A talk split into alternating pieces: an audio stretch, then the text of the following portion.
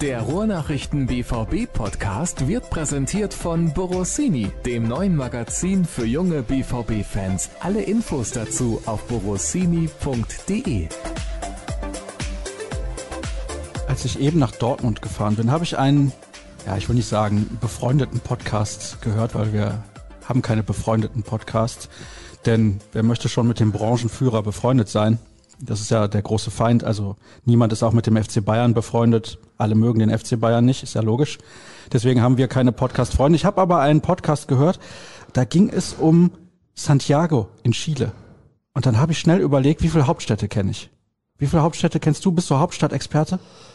Ich war früher ganz gut in Stadtland Fluss, aber jetzt aus dem Stehgreif also erstmal über, also die Frage erwischt mich jetzt komplett auf dem falschen Fuß, nicht abgesprochen, aber können wir machen. Da kann ich mich ja nur blamieren. Also ich glaube, ein paar kenne ich, aber also Weltklasse bin ich auf keinen Fall. Haben wir uns jemals vorher abgesprochen, was Fragen angeht? Nein. Nee, aber so, so ein Einstieg jetzt so aus dem gar nichts über Hauptstädte hatte ich jetzt echt nicht auf dem, auf dem Sender. Ich wollte nicht direkt die Bombe platzen lassen. Dann lasse jetzt äh, welche Bombe? Ja, ich denke, du weißt, worauf ich anspiele. Keine Ahnung. Also Wir haben ja besprochen beim letzten Mal, dass wir es dieses Mal bekannt geben. ach so, ja, dann lasse platzen.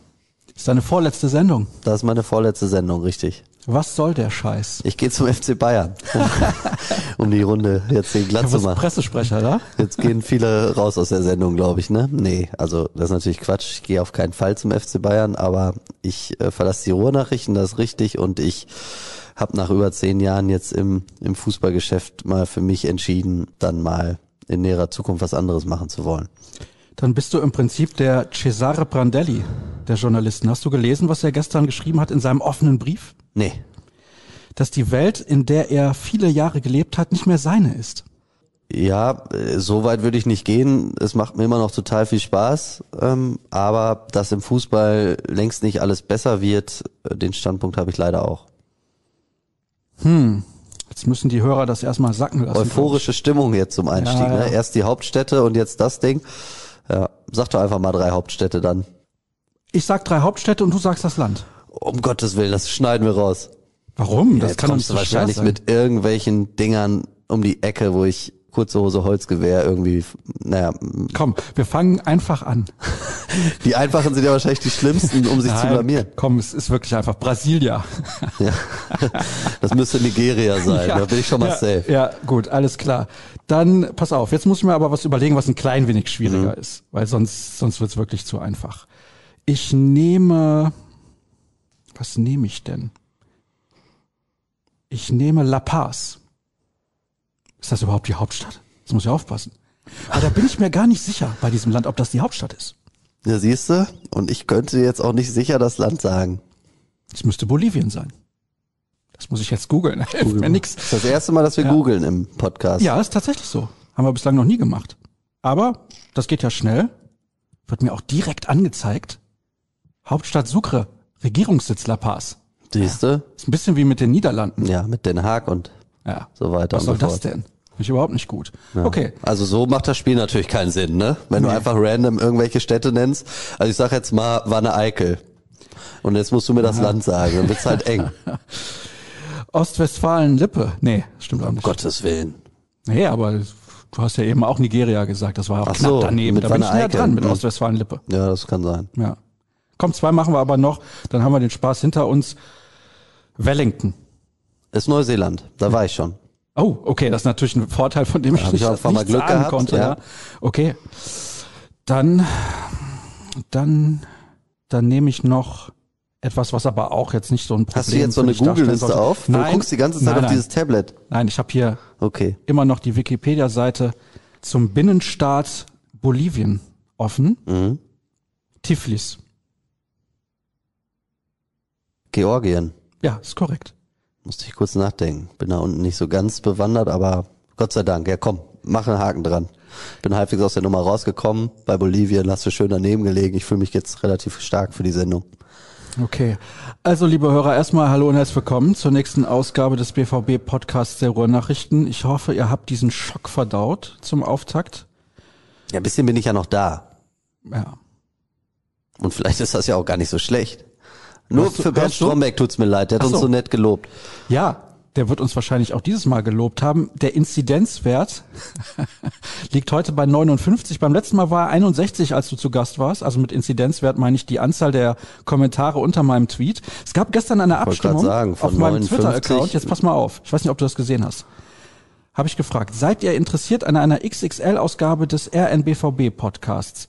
Antwortmöglichkeiten waren, wenn es nicht anders geht, nein, kein Bock und Tobias Jören.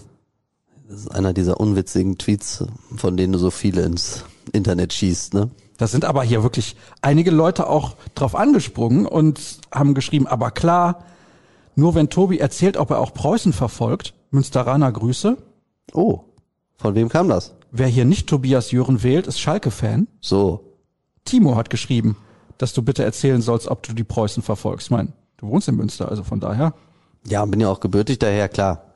Also ein bisschen lokale Nähe gibt's da natürlich. Der Stürmer ist auch tatsächlich mein Nachbar. Ne? Und der hat jetzt gerade, Gerrit hat das wichtige Tor geschossen gegen äh, RWE. Das ist ja dann durchaus auch von Bedeutung gewesen für den BVB 2. Also insofern, ja klar, verfolge ich schon. Ja, stimmt. Davon hat der BVB 2 profitiert. Spielt heute Abend beim Bonner SC. Ja, 59 Kommentare sind's.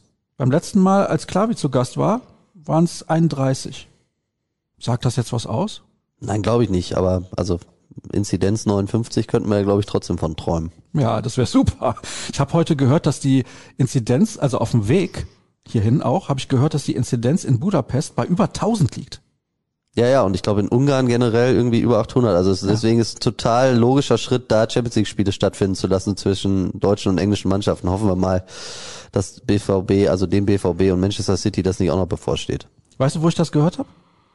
In unserer Konferenz wahrscheinlich, oder? So sieht's aus. Hast Ja, du das nicht gesagt? Ich habe das gesagt, Ja, aber ich eben. weiß gar nicht, ob es stimmt. Aber ich glaube, also ich, also ich weiß, dass Ungarn eine unfassbar schlimme Inzidenz hat, also unfassbar hohe hat. Und ich meine, in Budapest wäre es noch schlimmer und umso unsinniger, mal rein vom sportlichen Gedanken ist es halt irgendwie in Ungarn dann Champions League Spiele auszutragen, nur weil es da halt okay ist, aus irgendwelchen Gründen. Das ist übrigens die Hauptstadt von Budapest. Von Ungarn, Entschuldigung. Ja, genau. Budapest ist die Hauptstadt von Ungarn und Bukarest. Von Rumänien. So, und jetzt haben wir es aber wirklich rund. Fangen wir an mit den Hörerfragen direkt eigentlich? Nee, du hast ein Sommer-Interview eben gelesen. Erzähl mal, was in dem Sommer-Interview drin stand. Ich habe es Ja, noch nicht gelesen. War bei den Kollegen von der Sportbild und du erzählst ja hier immer, dass du das dann nicht konsumierst oder ich, ich weiß nicht, wie da dein Standpunkt ist. Also, ich weiß nicht, wer hat denn das Interview geführt? Zwei Münchner Kollegen und der Kollege Sven Westerschulze, der hier auch Borussia Dortmund betreut für die Springer Medien und ja, Matthias Sammer gibt natürlich wirklich super selten Interviews, eigentlich gar nicht. Und insofern ist das schon, äh, ist das schon, mein Gott, ist das dann schon oberste Sorgfaltspflicht, dass ich mir das auch durchlese. Ich hau jetzt mal einen raus. Matthias Sammer wird man innerhalb des nächsten Jahres hier in unserer Plattform oder auf unserer Plattform hören. Ist doch lächerlich. Im Podcast? ja, natürlich. Auf gar keinen Fall. Hundertprozentig. Nee.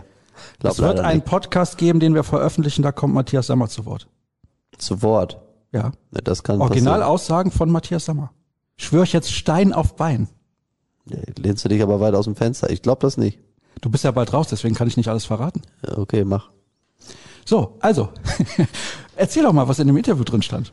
Ah, jetzt klingelt's aber gerade. Ich weiß, du bist da, glaube ich, was am Planen dran, wie man sagt. Ja, ne? Aber da genau. geht's dann, glaube ich, nicht um Borussia Dortmund im klassischen Sinne. Also zumindest nicht im aktuellen Sinne. Nee, im aktuellen nicht. Aber das war nicht meine Ottmar Aussage. Hitzfeld, Ottmar Hitzfeld-Ding, ne? Ja, auch. Mhm. Gucken wir mal. Naja. Super geteasert auf jeden Fall von dir. Gut ja, warte mal ab, warte mal ab. Aber was stand in dem Interview? Ja, so allerlei Sachen. ja, ich, ich fasse ja jetzt hier nicht auf dem Sender irgendwie ein, ein Sportbildinterview von Matthias Sammer zusammen. Aber er hat, wie ich äh, finde, immer wenn er spricht, spricht er ja mit viel Tiefgang, auch nicht so in, in diesen typischen Fußballersätzen und Floskeln. Ich finde es immer spannend, ihm zuzuhören, egal ob das damals bei Eurosport war oder jetzt im Interview.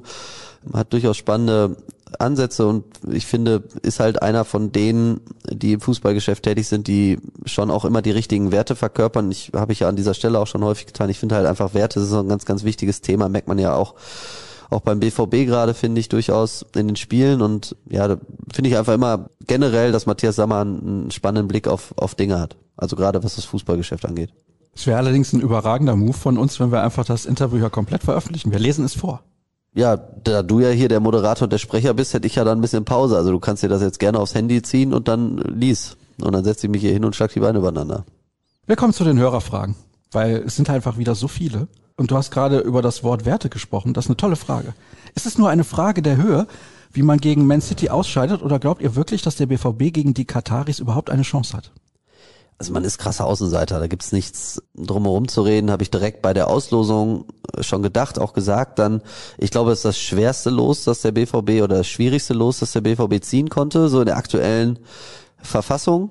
Die haben einen unfassbaren Lauf in der Liga. Sie haben jetzt zuletzt gegen Gladbach auch gezeigt, das war ein Klassenunterschied, aber Gladbach natürlich auch in einer schwierigen Phase. Um es kurz und prägnant zusammenzufassen, ich glaube, BVB krasser Außenseiter, ja, aber man weiß natürlich auch, wie groß der Druck ist, bei Manchester City jetzt in der Champions League vielleicht mal zum großen Wurf anzusetzen. Das hat bisher nicht geklappt. In der vergangenen Saison, da war natürlich in diesem Turniermodus, Finalturnier, alles ein bisschen anders, aber da ist man dann mehr oder weniger sang- und klanglos rausgegangen im Viertelfinale gegen Olympique Lyon. Ich will nicht so weit gehen und sagen, dass Manchester City schon ein psychologisches Problem in der Königsklasse hat, aber ich habe schon den Eindruck, der Druck lastet ganz klar bei Manchester City und vielleicht ist es ja eine Chance aus dieser Außenseiterposition heraus, ja, befreit die Sensation anzupacken. Und also ich sehe den BVB jetzt nicht komplett chancenlos. Die Wahrscheinlichkeit, ins Halbfinale einzuziehen, halte ich für gering, aber ich halte es auch nicht für ausgeschlossen. Um das kurz und prägnant zusammenzufassen, diese Antwort hat 50 Sekunden gedauert. Jetzt fängst du wieder damit an. Du bist doch letzte Mal endlich und zu Recht dafür kritisiert worden, dass du immer auf diesem Thema rumreitest. Nein, das war nur eine Zusammenfassung der Fakten. Ach so, okay. Hättet ihr gedacht, dass Meunier in die gleiche Kategorie von Neuzugängen fällt wie Victor Ikpeba und Flavio Concesao? Nach jetzt drei Viertel der Saison muss man sagen, er ist der schlechteste Spieler im gesamten Kader. Muss seine Position auf dem Transfermarkt neu besetzt werden. Also ich glaube nicht, dass er der schlechteste Spieler im Kader ist. Er ist nur der, der gemessen an den Ansprüchen und den Erwartungen, die man an ihn hatte, die schlechtesten Leistungen bringt. Ja, er sieht es ja auch selber sehr kritisch. Hat ja vor gar nicht allzu langer Zeit ein langes Interview auch bei uns gegeben, wo er sehr selbstreflektiert äh, spricht, auch über, über seine bisherige Zeit in Dortmund und dass das alles sportlich nicht das ist, was man sich vorstellt. Ich glaube, da muss man nicht drum herum reden. Jetzt wieder der dicke äh, Patzer vor dem 1-2 in Köln. Und die ganze Erfahrung und Stabilität, die man sich von ihm erhofft hat, die sieht man halt nicht auf dem Rasen. Ich glaube, dass er intern als Typ ähm, wirklich sehr geschätzt wird, dass er sich auch schnell integriert hat in die Mannschaft, aber was die sportliche Leistung angeht, ist es äh, bisher enttäuschend. Da muss man nicht drum herum reden, das sieht er selber auch so. Deswegen glaube ich nicht, dass man ihn nach einem Jahr ähm, jetzt versucht, ähm, wieder loszuwerden. Ich glaube auch nicht, dass es gelingen könnte, ähm, weil man sollte dazu schon wissen, dass äh, Thomas Meunier auch einen Vertrag unterschrieben hat, der noch vor äh, so dem richtigen Ausbruch der Corona-Pandemie äh, ausgehandelt wurde ähm, und den hat er relativ lange unterschrieben und nach dem Jahr jetzt in Dortmund wird er so einen Vertrag nirgendwo in Fußball-Europa oder auf der Fußballwelt nochmal bekommen. Insofern wird man sich da schon arrangieren müssen. Fakt ist, die erste Saison ist eine gebrauchte. Ich also da muss jetzt schon ganz viel klappen in den letzten äh, Spielen der Saison, damit es noch eine passable wird und dann wird es darum gehen, dass er im neuen Jahr äh, mit einem neuen Trainer dann ähm, vielleicht sich so stabilisiert, dass er auch die erhoffte Hilfe werden kann. Aktuell braucht man aber durchaus äh, ein bisschen mehr Fantasie, um, um sich auszumalen, dass das richtig gut wird in der nächsten Saison. Das kann ich durchaus nachvollziehen, das Gefühl der Hörer. Dazu passt auch folgende Frage. Inter hat die Ablöse für Hakimi scheinbar immer noch nicht bezahlt. Kann man vielleicht unter irgendwelchen Umständen noch auf Ashraf zurückgreifen, beziehungsweise ihn im Sommer irgendwie an die Strobelallee zurückholen? Nein, halte ich auch für ausgeschlossen. Das ist ja am Ende auch ein Ding, das äh, zwischen Real Madrid und Inter Mailand abläuft und nicht zwischen Inter Mailand und Borussia Dortmund. Insofern äh, würde ich das Kapitel Hakimi mal auch gedanklich abhaken als BVB-Fan.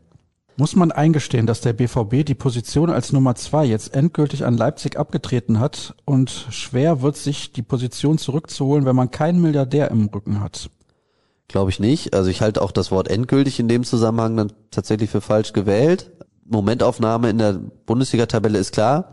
Außer Bayern München kann nur RB Leipzig in dieser Saison deutscher Meister werden. Das macht dann auch besonders viel Spaß, da drauf zu gucken, weil dann hofft man ja fast, dass Bayern München auch noch zum neunten Mal Meister wird. So geht's mir zumindest. Also ich habe keine Lust auf Serienmeisterschaften von Bayern München, aber noch weniger Bock habe ich auf die erste von RB Leipzig. Das darf man, glaube ich, auch als Journalist an dieser Stelle äh, mal so kundtun. Aber ich halte es auch nicht jetzt für nur wegen einer Saison für ein Dauerthema. Ne? Also der BVB hat in den direkten Duellen mit RB Leipzig ähm, bewiesen, dass man mindestens auf Augenhöhe ist. Man hat jetzt das ähm, Spiel im Januar noch da gewonnen. Ähm, und ich sehe, ich sehe den Verein, also Borussia Dortmund auch nach wie vor als klare Nummer zwei Fakt ist, in dieser Saison ist das nicht. International schon nach Bayern München, auch für Deutschland in der Champions League, aber es wird natürlich darum gehen, sich diesen Platz in der nächsten Saison dann zurückzuerobern und ich halte das auch durchaus für sehr, sehr realistisch.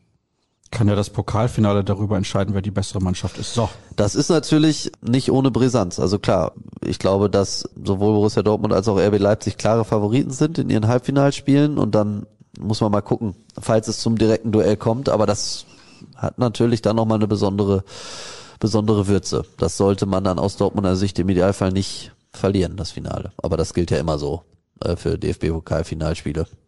Ist immer schöner, wenn man ein Finale ist gewinnt. Immer besser, wenn man ein Finale gewinnt, als wenn man es verliert, ja. Da Guerrero nun wieder von der Nationalmannschaft abgereist ist, kann man hoffen, dass er gegen Frankfurt wieder spielen kann? Die Hoffnung ist auf jeden Fall da. Man kann es aber auch nicht sicher sagen. Also der BVB ist ja im, in der Kommunikation von äh, Verletzungen äh, mitunter sehr merkwürdig, aber in, äh, im Fall Rafael Guerrero ist es tatsächlich so, dass man ähm, von Tag zu Tag guckt. Er hat diese Probleme in der Wade, die er nicht so richtig in den Griff bekommt. Jetzt hat natürlich der portugiesische Verband da nochmal eine besondere Idee gehabt, ihn einmal einfliegen zu lassen in Corona-Zeiten, um selber nochmal drauf zu gucken, um dann festzustellen, yo, die Jungs in Dortmund haben uns nicht angelogen, dann kannst du wieder zurückfliegen. Der Großartige Aktion war das. Unfassbar. Also das ist, das sind alles so Dinger, die ja auch dazu beitragen, dass am Ende über den Fußball im Moment so häufig der Kopf geschüttelt wird. Das ärgert mich so, weil das, äh, da kann ja das Spiel nichts für. Ne? Also der Fußball als solcher, abgesehen mal vom VAR, ist ja nicht schlimmer geworden, aber das, was drumherum an Entscheidungen getroffen wird, ist einfach äh, mitunter Irrsinn. Leider so. Ähm, und das ist ein gutes Beispiel dafür im kleinen Kreis. Äh, nichtsdestotrotz äh, ist beim BVB noch Hoffnung da, dass, dass Rafael Guerrero jetzt in der nächsten Woche ähm, also in der Woche vor dem Frankfurt-Spiel, das Pensum wieder steigern kann und vielleicht dann auch schon Kandidat ist für das Frankfurt-Spiel, aber es wird knapp. Großartige Frage jetzt. Für welchen Satz 2020 schämen sich die RN-Reporter am meisten? Ich habe einen Vorschlag. Meunier hat zwar nicht ganz die offensive Fähigkeit von Hakimi, aber bringt dafür deutlich mehr defensive Stabilität. Habe ich den geschrieben? Das weiß ich nicht. Ich hoffe nicht. ich will jetzt aber auch kein Kollegenbashing betreiben hier auf die letzten Meter. Das war ja zumindest der Plan, als man ihn verpflichtet hat. Also man wusste ja, man kriegt keinen Hakimi, weil den gibt's halt auch nicht so häufig. Ne? Also mit dem Tempo, mit dem Vorwärtsdrang. Und dann hatte man natürlich die Hoffnung. Deswegen, er könnte von mir sein, bin ich ehrlich, äh, ganz am Anfang. So. Haben ja alle Ist er gesagt denn im aus dem Jahr Podcast. 2020? Hat der Hörer das geschrieben? Oder? Ja, ja, ja. Mhm. Da hast du noch bei den Ruhrnachrichten gearbeitet. Ja, tue ich ja auch im Jahr 21 noch, aber ich will es nicht ausschließen, dass er von mir ist. Könnte aber auch tatsächlich von Dirk oder von Jürgen sein. Das war ja zumindest das, was man sich von ihm erhofft hat. Und das, was man auch eigentlich von ihm erwarten durfte. Also insofern würde ich jetzt nicht so weit gehen, dass ich mich dafür schämen würde, wenn er denn von mir ist, aber ich würde zumindest mal sagen, ja, man müsste ihn jetzt entweder noch mal ein bisschen feilen, äh, umschreiben oder einfach hoffen, dass er noch eintritt. Haben Brandt und Rayner eine Zukunft unter Rose? Er fordert ja laufintensives Spiel und beide genannten Spieler schlendern lediglich über den Platz, ohne ernsthaften Versuch, mal einen Ball zu gewinnen.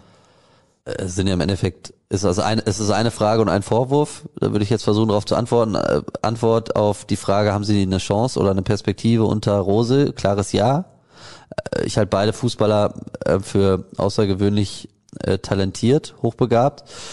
Man muss beide Fälle, glaube ich, komplett differenziert voneinander betrachten. Julian Brandt ist ein gestandener Bundesligaspieler, von dem kann man ganz klar sagen, dass in dieser Saison zu wenig kommt und dass das zweite Jahr enttäuschender ist als das erste und das erste war auch schon nicht Weltklasse ähm, aus, aus Julian Brandts äh, Sicht der Dinge. Insofern ähm, muss da definitiv mehr kommen, das darf man auch einfordern und jetzt gerade Köln mal wieder ein Beispiel dafür, wie schwer es ihm fällt. Bei Giovanni Reina darf man jetzt einfach mal nicht vergessen, ähm, der ist 18, da kommt dann auch mal eine Leistungsstelle und nur weil das vielleicht auch andere Teenies in dem Alter schon konstanter hinkriegen, finde ich, muss man, muss man die, die Rahmenbedingungen einfach mit in die, in die Bewertung reinziehen. Also da kommt einer, der spielt seine erste volle Saison jetzt als Profi. Der hat dann einen Trainerwechsel zu verkraften und war jetzt sicherlich keiner von denen, die darüber gejubelt haben, dass Lucien Favre entlassen worden ist, weil er natürlich von Favre ganz viel Vertrauen und Förderung erfahren hat. Ähm, dann kommt eine Corona-Pandemie dazu und er sitzt ähm, irgendwie zu Hause äh, weit weg von Amerika ja, und muss das alles irgendwie verarbeiten und hat dann auch noch das Gefühl, yo, jetzt komme ich mal das erste Mal in so eine sportliche Phase, wo es mir nicht so leicht von der Hand geht, wie vielleicht in den, in den Anfangszeiten bei den Profis, so. Und dass der dann auch mal durchhängt und sich dann auch schwer tut in einer Saison, in der es mal generell nicht läuft, dann glaube ich, ist es für junge Spieler doppelt schwer. Ähm, insofern da jetzt irgendwie an der Qualität zu, zu zweifeln bei Giovanni Reina wird der Sache, finde ich, überhaupt gar nicht gerecht. Das sehe ich auch bei Julian Brandt so. Fakt ist, beide können besser Fußball spielen. Bei Giovanni Reina habe ich Verständnis dafür, warum es ihm im Moment so schwer fällt. Bei Julian Brandt ist das Verständnis deutlich begrenzter. Hält sich in Grenzen. So kann man sagen. Seit Klopp und mit Abstrichen Tuchel hat der BVB immer wieder unerklärliche Schwankungen in einer Saison drin und das auch immer, wenn man am wenigsten damit rechnet. So viele Trainer haben sich seitdem erklären müssen, aber keiner findet eine Erklärung. Muss nicht das Management hier vorangehen und eine Art Mentalität vorgeben und auch vorleben? Das Wort Wohlfühloase passt in dem Zusammenhang vielleicht auch gut. Das finde ich deswegen interessant, weil ich da zuletzt irgendwo noch mal was gelesen hatte oder mit jemandem drüber diskutiert. Es gibt von den Verantwortlichen selten richtigen Klartext nach dem Motto, ja, die haben so schlecht gespielt, das geht einfach nicht. Wir müssen hier mehr zeigen. Das hört man selten auch nach schlechten Leistungen, finde ich. Also vielleicht zu selten und dann entsteht eine Wohlfühlase. Wenn der FC Bayern so gespielt hätte wie jetzt in Köln, da wären, glaube ich, die Verantwortlichen ganz anders aufgetreten. Ja, wobei ich das nicht teile. Also ich finde gerade Michael Zorg in seinen Analysen sehr kritisch, sehr klar. Das gilt sogar auch für Sebastian Kehl, ne, wo man ja sich manchmal vielleicht auch mehr klare Kante wünschen würde. Aber ich finde, wenn es gerade darum geht, sportliche Missstände zu kritisieren, ist auch Sebastian Kehl sehr klar in seiner in seiner Analyse. Ich habe den Eindruck, dass es in Dortmund sehr schnell sehr unruhig wird, wenn es nicht läuft. Äh, siehe alleine, ja, diese Saison, also da brodelt schon schnell hoch. Insofern habe ich auch nicht unbedingt den Eindruck, äh, dass Borussia Dortmund jetzt als Wohlfühloase gilt. Ich habe eher, und da sind wir wieder beim Thema Werte, den Eindruck, dass es da in der Vergangenheit vielleicht an der einen oder anderen Stelle äh, gehapert hat ähm, und dass sich da auch so so Probleme eingeschlichen haben und Baustellen gebildet haben, die man hätte vermeiden können. Das hat dann eher was mit ja mit Mannschaftsführung, glaube ich, im engeren Kreis zu tun. Nichtsdestotrotz habe ich den Eindruck, dass es an anderen Orten in der Bundesliga deutlich mehr in Richtung Wohlfühloase tendiert als in Dortmund. Dass es in München natürlich super schnell unruhig wird, wenn es da nicht passt, keine Frage. Aber ich glaube, dann kommt Dortmund ehrlich gesagt auch schon an zweiter Stelle. Also ich wüsste zumindest keinen Club, wo es schneller hochkocht und unruhig wird ähm, und auch kritischer wird im Umfeld als, als in Dortmund, jetzt mal abgesehen von den Bayern. Schalke. Nee. Finde ich überhaupt nicht. Also wenn ich überlege, klar, da geht's natürlich drunter und drüber und das ist unfassbar, was da passiert. Müssen wir ja nicht, nicht drüber reden. Ähm, müssen wir auch jetzt hier aus der Ferne nicht analysieren, aber sieht ja jeder. Also, dass da ein einziger Kuddelmuddel ist, der da irgendwie noch vorzufinden ist, keine Frage. Aber dass es da schneller unruhig wird, mal so, wenn der sportliche Erfolg nicht da ist, das sehe ich nicht, weil wenn man mal überlegt, wie, wie lang diese Negativserie ist, die Schalke jetzt hat, und die ist ja im Endeffekt das ganze Jahr 2020 gewesen und setzt sich jetzt auch noch fort in 21. Und wie lange ist zum Beispiel in der vergangenen Rückrunde unter Dave Wagner, als Schalke ja, ich glaube, also ich, ich habe jetzt die, die Hinrundentabelle von der Fondsaison nicht mehr genau im Kopf, aber Schalke hat da um die europäischen Ränge gespielt und mitunter am Anfang sogar um, um Champions League Platzierung. So, und dann ging das los, dass man noch gegen Gladbach gewonnen hat, glaube ich, im Januar 2020 und dann hat man gar nichts mehr gewonnen. Und wie lange es da dann verhältnismäßig ruhig geblieben ist, Dave Wagner konnte zumindest noch über den Sommer hinaus auf Schalke arbeiten. Gut, dann hat er acht Stinger gekriegt in München und dann war es dann doch vorbei, aber ähm, also die Negativserie war unfassbar und ich fand dafür war es eher noch ruhig im Vergleich zu Dortmunder Verhältnissen. Also überleg dir doch mal, was in Dortmund alles los war, obwohl die in den letzten beiden Saisons Zweiter geworden sind. Also da haben dann schon Achtelfinal aus gegen Werder Bremen zweimal und Achtelfinal aus in der Champions League, einmal gegen Tottenham und gegen Paris haben gereicht, um eigentlich durchgehend eine Favre-Diskussion zu haben. Also ich finde, das ist ein klares Indiz dafür, dass es in Dortmund wirklich sehr schnell sehr unruhig ist und das Anspruchsdenken eben auch verdammt hoch ist.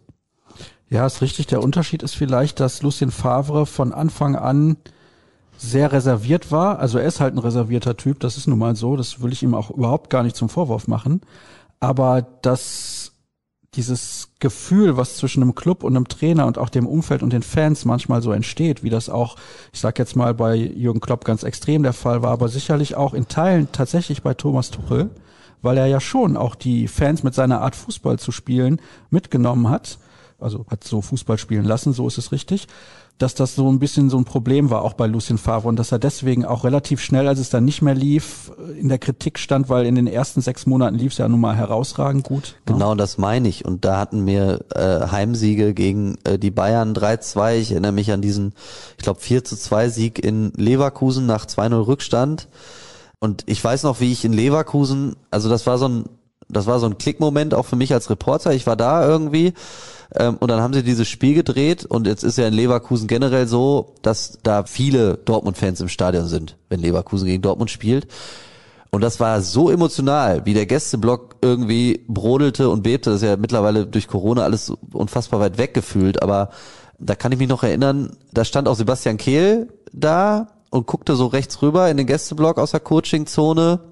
Und das, also da, da passierte was. Und da gab's ja was, was der sportliche Erfolg auch mit den Fans gemacht hat. Dieses Euphoriegefühl war da, dieses ja, Gefühl, dass man die Bayern da endlich mal wieder wirklich angreifen kann, war da und man, also konnte es ja de facto auch. Man war ja nun weit genug vorne und dann hat man natürlich in der Rückrunde ähm, die Meisterschaft, die irgendwie gefühlt zum Winter so nah war oder vielleicht für den einen oder anderen auch schon da war, man hat sie noch verspielt und ich glaube aus dieser ganzen ähm, Enttäuschung da oder aus dieser Frustration, da ist man nicht mehr so richtig, so richtig rausgekommen. Dazu kam dann eben wirklich große Enttäuschung im DFB-Pokal, der mittlerweile auch ein richtig wichtiger Wettbewerb ist.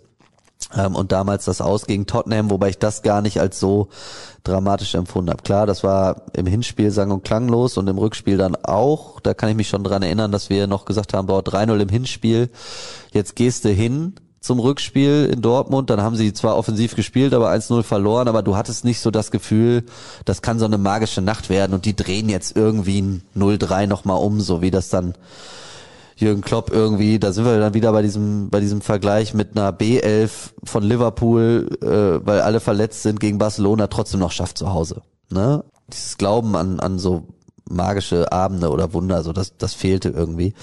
Vielleicht ist das das, was du mit reserviert meinst. Aber nichtsdestotrotz auch dieses Gefühl und diese Verbindung, die war ja da zu Beginn der Favre-Ära. Das ist halt jetzt im Rückblick weit weg, weil es eben das erste halbe Jahr war. Aber das ist hätte, wäre, wenn im Fußball. Nur stell dir vor, der gewinnt in seinem ersten Jahr die Meisterschaft, dann ist alles anders als das, worüber wir jetzt sprechen. Das ist wohl wahr. Und hätten wir jetzt noch Zuschauer, behaupte ich, wäre Lucien Favre noch der Trainer von Borussia Dortmund. Schwer zu sagen. Also, dass der BVB natürlich große Probleme bekommen hat, tatsächlich in Geisterspielen zu Hause diese Heimstärke zu behalten, das ist Fakt. Das kannst du ja alles in Zahlen ganz einfach belegen. Edin Terzic hat es jetzt geschafft, ein Stück weit die Heimstärke wieder zurückzubringen, trotz eines leeren Westfalenstadions.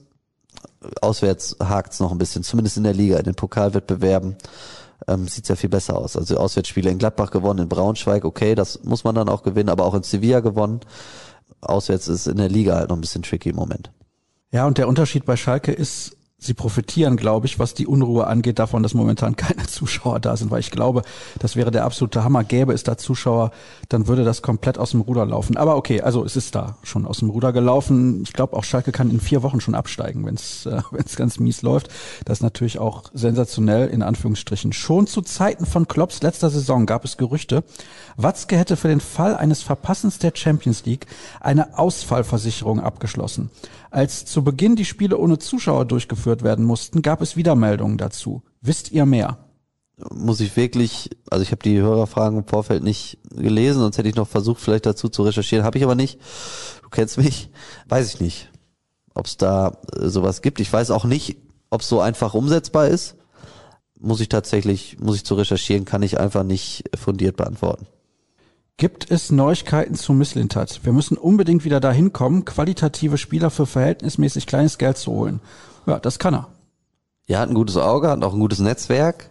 Ähm, Neuigkeiten gibt's trotzdem nicht. Also Fakt ist ja jetzt erstmal, Sebastian Kehl wird Sportdirektor bei Borussia Dortmund. Das ist zwar noch nicht offiziell bestätigt vom Verein oder offiziell kommuniziert, aber es wird so kommen. Äh, und dann ist ja jetzt die große Frage, die es zu klären gilt, äh, und da ist ja noch ein bisschen Zeit bis 2022, wenn Michael Zorg dann aufhört, schafft Sebastian Kehl dieses Erbe alleine anzutreten. Das wird er wahrscheinlich nicht können. Die Frage ist dann, kriegt er jemand an die Seite gestellt, ähnlich wie Zorg damals Kehl dann irgendwann zur Seite gestellt bekommen hat, oder strukturiert man sich beim BVB vielleicht da auf dieser Ebene ein bisschen um und schafft dann einen zweiten Posten auf gleicher Hierarchieebene äh, zu Sebastian Kehl. Das könnte dann natürlich ein Sven Missintat sein. Gedankenspiele gibt zweifelsohne. Das muss am Ende Hans-Joachim Watzke entscheiden und auch verantworten. Hörerfrage von Sascha Staat. Wie hoch ist die Chance prozentual gesehen, ich weiß, du liebst diese Prozentfragen, dass Sven Mislintat am 1. Juli 2022 bei Borussia Dortmund einen Posten innehat? Über 90 Prozent oder unter? Das würde ich deutlich drunter. Deutlich drunter. Deutlich drunter. Also das haben wir auch nie geschrieben. Also wir haben ja nie Hab ich geschrieben, dass gesagt. Es, nee, nee, aber äh, das ist ja manchmal der Reflex, der sich dann einstellt. Also wir haben ja auch nur geschrieben, dass es Gedankenspiele gibt und dass man sich damit beschäftigt. Das heißt ja noch lange nicht, dass es dann auch so kommt. Also ich würde sagen, die Wahrscheinlichkeit, dass Sven Mislintat Interesse hat, beim BVB Verantwortung zu übernehmen, die kann man in Richtung 100 Prozent justieren, aber man müsste dann, es muss passen. Ne? Also der gibt jetzt eben auch seinen guten Posten in Stuttgart nicht für alles auf. Das heißt, ähm, entsprechend verantwortungsvoll muss der äh, Posten in Dortmund dann auch sein oder müsste er sein. Daraus jetzt zu schließen, die Wahrscheinlichkeit, dass er ab 22 für den BVB arbeitet, liegt bei 90 Prozent oder höher, wäre fahrlässig, also deutlich drunter. Dafür gibt's einfach noch viel zu viel zu klären und viel zu viel Unwägbarkeiten auf dem Weg dahin. Dirk schreibt, also nicht Dirk Krampe, sondern jemand, der Ahnung hat. Sorry Sascha, ich gebe das nur weiter. Borussin aus Herne Ost schreibt, an Sascha das humorige Playmobil-Männchen. Ich weiß nicht, was da jetzt wieder los ist. Viel Freude bereitet mir jede Folge des RNBVB-Podcasts und besonders viel Freude habe ich, wenn du den Vornamen des aktuellen BVB-Trainers aussprichst. Ich frage mich, wie viele Ds in Edin stecken und ich muss jedes Mal an den wasserfesten Stift denken. Genau, weil er Edin heißt. Ja, aber man sagt ja auch nicht Brackel. Ja, aber man sagt ja zum Beispiel auch David und nicht David. Aber gut, das ist dann auch so ein Ruhrpott-Ding. Da sagt Ja, man dann wahrscheinlich eher David, ne? Deswegen sage ich auch Edin. Ja, aber ich glaube, er Ich kann auch Edin. Edin sagen, das Ja. ist in Ordnung. Edin Terzitz. Ja, Sagen aber auch manche, die im TV kommentieren, und ich nenne jetzt keine Namen, Erling Haaland. Raste ich aus. Sitze ich vorm Fernseher, also sitze manchmal dann hier ja in der Redaktion und raste völlig aus, wenn ich dann schon wieder Erling Haaland höre. Ist es denn falsch? Ja, Ich weiß ist doch nicht. kein Ö, ist ein E. Erling Die Frage ist ja, wie er sich ausspricht selbst. Erling. Ist ja nur ein norwegischer Name. Ja, ist aber trotzdem, ich habe mit Norwegern darüber gesprochen, die haben mir das bestätigt. Das ist Erling Haaland. Ja, heißt. das Ö ist einfach völlig falsch. ja. Es bietet sich natürlich an und Ist Nobby aber Dickel keine Rechtfertigung, um einfach die durch. ganze Zeit Edin zu sagen. Finde ich. Ohne jetzt irgendwie da. Wie heißen nochmal diese wasserfesten Stifte? Also die heißen Edding. Edding. das weiß ich, aber wie heißt diese bekannte Marke? Steht da auch Edding drauf? Edding heißen die, ja, würde ich jetzt sagen. So habe ich die zumindest abgespeichert. Diese weißen mit dem. Ja, ne? ja, so ne, in schwarz, rot, grün und so weiter und so fort, diese lustigen Dinger. Ja, diese fetten Filzstifte. Ja, genau. Ja, würde ich Edding. Da heißt die Marke auch Edding? Äh, boah, keine Ahnung, so habe ich sie abgespeichert. Ich würde immer nach einem Edding fragen. Habt ihr einen Edding? Ja, gut, klar. Ja. Da würde dir auch Ich jeder immer glaube, die Marke geben. ist so, ja. Ich schenke Edin Terzic bei der ersten öffentlichen Pressekonferenz, wo wieder ganz viele Leute sitzen können und ich dann auch hin kann, einfach mal ein Edding. Ja, aber mach das dann bitte nicht im Namen der Ruhrnachrichten. Nein, das mache ich in deinem Namen als Um Abschiedsgeschenk. Gottes Willen, die Blamage kannst du mir gerne ersparen. Wenn Tobi Jören dabei ist, frage ich natürlich auch sehr gerne. Also, So, sag ich jetzt hat eine. Chance auf eine gute Antwort jetzt oder auf eine liebevolle Antwort. Ob die gut ist, weiß ich nicht. Wie intensiv verfolgt ihr die U23 und was haltet ihr von einer Extraliga, wie zum Beispiel in England, für den Nachwuchs der Profiklubs, um nicht Traditionsvereinen wie aktuell Rot-Weiß Essen den Aufstieg zu erschweren? Also wie so ein U23-Liga, parallel zu noch U19, U17 Bundesliga zum Beispiel, ne? Ja, man könnte dann sagen, man geht nur bis U21, Mhm. das wäre vielleicht noch eine Alternative. Ja, wobei U23 schon Sinn macht von der Altersgrenze her, finde ich. Um die, also es ist ja eine doppelte Frage. Die erste ist, ich verfolge das sehr noch, weil ich, der eine oder andere wird es vielleicht noch wissen, ja quasi mein, meine ersten Schritte als BVB-Reporter bei den Ruhrnachrichten tatsächlich als Reporter der U23 gegangen bin, damals noch unter David oder David Wagner und dann Daniel Farke bis hin zu Jan Siebert und dann ähm, ist ja der Kollege Dersch, der Geschätzte, irgendwann zum Kicker abgewandert und dann bin ich ja quasi äh, mit in das BVB-Team gerückt. Äh, insofern ist da aus alter Verbundenheit noch viel Interesse da. Ich telefoniere auch noch regelmäßig mit dem einen oder anderen, der bei der U23 ein bisschen was zu verantworten hat und glaube, dass dieser Gedanke von so einer separaten Liga gar kein schlechter ist. Weil wenn man sieht, wie schwer es ist, aus der Regionalliga West rauszukommen, in die dritte Liga, siehe auch Aufstiegsregelung und so weiter, dann ist das natürlich, ist das schon, schon richtig schwierig. Und ich glaube, das ist, also ich würde mich natürlich so aus alter Verbundenheit schon freuen. Ich, ich würde dem BVB äh, auch gönnen, wenn er mit der U23 aufsteigt, verstehe aber dann schon jeden, der sagt, ja, jetzt ist RWE, also erstmal muss es ja so kommen, aber jetzt ist RWE wieder Zweiter geworden. Jetzt hängen die noch ein Jahr da in der vierten Liga fest, obwohl sie natürlich mit Abstand eine der zwei besten Mannschaften waren. Da gibt's viele Probleme. Also ein Riesenproblem ist sicherlich die Aufstiegsregelung aus der Regionalliga. Damit könnte man, glaube ich, theoretisch schon was entzerren. Ob dann die Lösung wäre zu sagen, man macht eine, man macht eine reine U23-Liga, ja, warum nicht? Weil wahrscheinlich zumindest diese ganzen Bundesliga-Vereine die Möglichkeiten hätten, äh, so eine Liga auch, auch stattfinden zu lassen. Gut, ob das dann, ob das ein realistisches Szenario ist, ist vielleicht was für die, für die Taskforce Zukunft Profifußball. Naja, solange die nicht von Spahn und Scheuer besetzt wird, bin ich da optimistisch. Da könnte man was machen. Ja, könnte. Ob das dann besser funktioniert, man ja, gibt auch beim DFB genug ja. äh, Leute, die vielleicht diese Taskforce ja. nicht leiten sollten. Also muss man nicht bis in die deutsche Politik gehen, glaube ich. Es ist allerdings so, wir haben fünf Regionalligen und es steigt ja nicht mal bei jeder der Meister auf. Du würdest wahrscheinlich dann daraus vier Regionalligen bilden. Ich weiß allerdings, dass das ein Problem ist, erstmal generell, also mehr als einen Aufstiegsplatz pro Regionalliga wirst du nicht bekommen. Eben, also das äh, ist natürlich dann durch durch die dritte Liga und so alles ein bisschen ein bisschen komplizierter geworden. Ja, ich finde halt einfach, ein Meister muss aufsteigen, das ist schon mal so, dann muss es halt theoretisch oben mehr Absteiger geben, aber so wie es jetzt ist, dass man teilweise als Regionalligameister nicht sicher aufsteigt in die dritte Liga, das ist natürlich mal mindestens Wahnsinn. Vielleicht könnte man das ähm, auch in Form von von Relegationen oder so regeln, keine Ahnung, da bin ich jetzt, habe ich mir jetzt auch noch nie tiefergehend äh, Gedanken drüber gemacht, dafür ist es jetzt auch bei mir ähm, im, im Tagesgeschäft zu weit weg. Ähm, aber ich sag mal zumindest in der Championship, ähm, wenn ich an sowas denke, in England, wo dann die ersten beiden direkt aufsteigen in die Premier League und die Plätze drei, vier, fünf und sechs spielen dann nochmal was aus. Vielleicht gibt's da in irgendeiner Form Ansätze äh, oder Modelle, die man entwickeln könnte, die, die es irgendwie fairer machen. Aber nochmal, das ist Gott sei Dank auch nicht meine Aufgabe, das Problem zu lösen. Ich bin in der, in der dankbaren Aufgabe, nur kritisieren zu können, dass ich so, wie es jetzt ist, halte ich für schlecht, aber klar muss man dann auch eigentlich immer einen Vorschlag in der Tasche haben, wie es besser gehen könnte. Habe ich jetzt gerade auch nicht, bin ich ehrlich. Ja, ich habe einen. Also mindestens auf vier Regionalligen verkleinern. Aber da gibt's natürlich ganz viele Leute, die ja gar kein Interesse haben. Also die Regionalliga Bayern zum Beispiel, weil die haben so die Möglichkeit, ihre eigenen Dinge zu machen, so wie sie irgendwie lustig sind. Das ist, glaube ich, schon mal ein Problem, dass es da eine Sonderregelung gibt. Aber okay. Gut, nächste Frage. Welchen Stellenwert hat die Persönlichkeit beim Scouting von potenziellen Neuverpflichtungen? Qualität ist wichtig, aber ist die Persönlichkeit nicht fast gleichzusetzen, um ein richtiges Teamgefühl zu schaffen? Ihr macht es super, freue mich die ganze Woche auf euren Podcast. Kommt von Nils. Grüße. Grüße an Nils. Ich finde Persönlichkeit, Schrägstrich Werte, fällt jetzt vermehrt ja in dieser Folge auch der Begriff, finde ich total wichtig, weil man es einfach immer wieder sieht im Fußball. Beispiel, bestimmt jetzt nicht gern genommen oder gern gehört, aber mir fällt auch gerade kein besseres ein, Kimmich oder Goretzka bei den Bayern, ne, die natürlich herausragende Fußballer sind, aber die ja, die als Persönlichkeiten ähm, sicherlich auch herausragen. Thomas Delaney würde mir jetzt direkt einfallen, auch bei, bei Borussia Dortmund, der sicherlich nicht zu den talentiertesten Fußballern jetzt im klassischen Sinne ähm, beim BVB zählt. Natürlich kann der auch gut kicken, aber im Vergleich zu anderen vielleicht nicht ganz so gut, aber trotzdem einfach einen wichtigen Faktor darstellt. Und ich finde, dieses ganze Thema Persönlichkeit, Werte, mannschaftliche Geschlossenheit, ja, von mir aus auch Flügelbegriff oder, oder Oberbegriff Mentalität, finde ich einfach unfassbar wichtig. Und manchmal habe ich auch den Eindruck, wenn ich an so ein Emre Moore oder so zurückdenke, oh. dass das vielleicht auch mal eben falsch eingeschätzt worden ist. Warum auch nicht? Also das sind alles junge Menschen, die da verpflichtet werden. Und da muss ja keiner denken, dass sie sich nicht auch als Persönlichkeit noch entwickeln. Das ist ja auch ein wichtiger Faktor.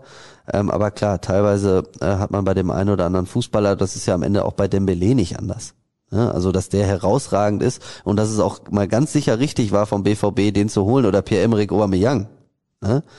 Also die haben natürlich so viel Qualität, aber da würdest du dir schon bei dem einen oder anderen wünschen, dass es oben im Kopf vielleicht ein bisschen anders abgeht.